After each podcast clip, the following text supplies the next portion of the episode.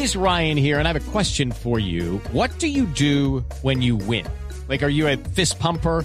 a woohooer, a hand clapper, a high fiver. I kind of like the high five, but if you want to hone in on those winning moves, check out Chumba Casino. At ChumbaCasino.com, choose from hundreds of social casino style games for your chance to redeem serious cash prizes. There are new game releases weekly, plus free daily bonuses. So don't wait. Start having the most fun ever at ChumbaCasino.com. No purchase necessary. BGW. Void were prohibited by law. See terms and conditions. 18 plus. Familiares del senador Horacio Serpa pidieron a las autoridades investigar el origen de una serie de llamadas falsas alertando que el copresidente del liberalismo ha sido víctima de un atentado, Diego Monroy.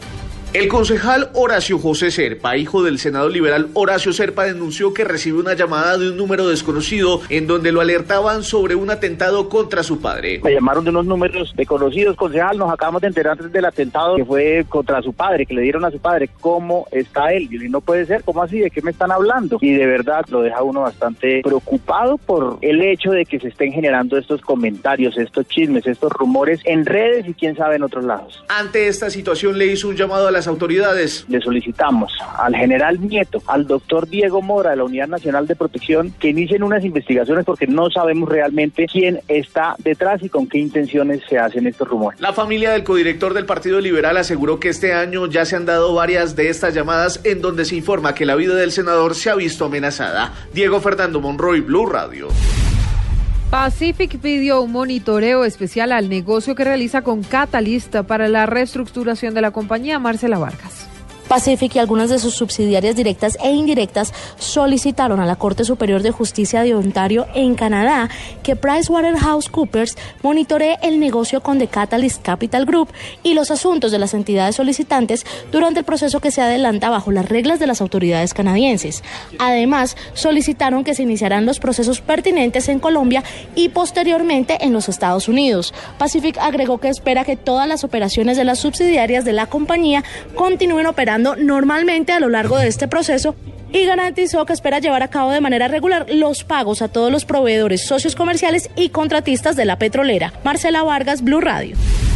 234, un concejal de Marsella en Risaralda, condenado por racismo, fue absuelto en segunda instancia. Los detalles con Rafael Montoya.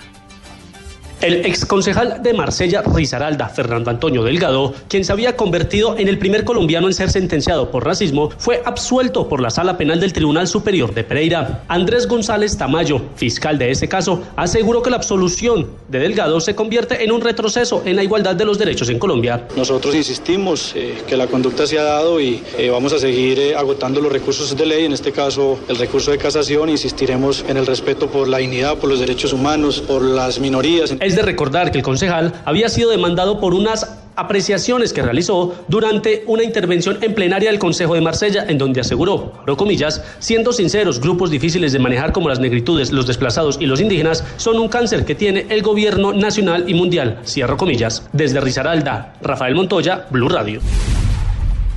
Dos de la tarde, 35 minutos. Noticias internacionales. A esta hora en Blue Radio, el presidente de Ecuador, Rafael Correa, agradeció la ayuda internacional tras el terremoto que sacudió a su país hace 12 días. ¿Qué más dijo Malena Estupiñán? Buenas tardes.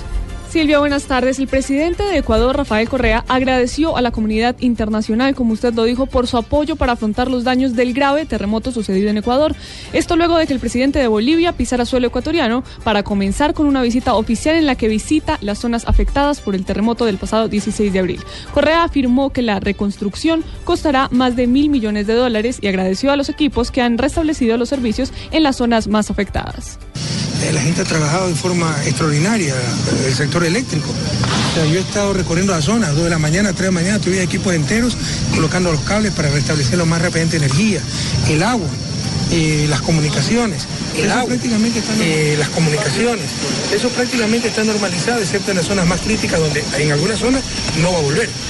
la zona cero aquí en Manta, la zona cero en Bahía, la zona cero en Puerto Viejo pero en los demás lugares pues prácticamente los servicios son normales.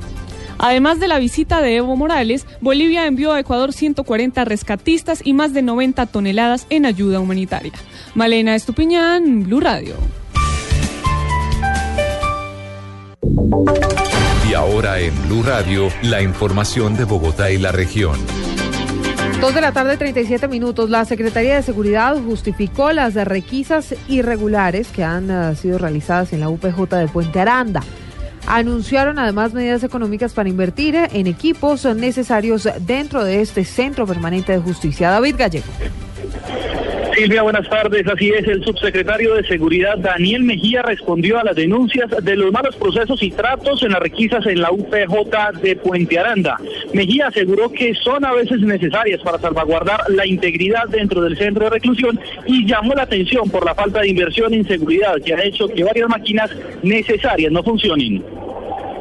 Estas requisas se hacen como medida de protección de las personas que ingresan a la UPJ. Estas son personas que entran embriagadas, en estado de gran excitación por consumo de sustancias psicoactivas, entran armadas. Entonces la policía lo que intenta hacer puede que haya abusos, eh, que vamos a solucionar y vamos a estar al frente de eso. Definitivamente medidas de protección para que no terminen personas heridas dentro de las eh, celdas de reclusión temporal que tenemos en la, en la UPJ. Mejía dijo que se implementará una inversión para adecuar la UPJ con un marco magnético, cámaras de seguridad y demás requerimientos logísticos. David Gallego Trujillo, Blue Radio. David, gracias. 238. Las autoridades incautaron de más de 400 kilos de marihuana en la vía entre Bogotá y Girardot. María Camila Roa.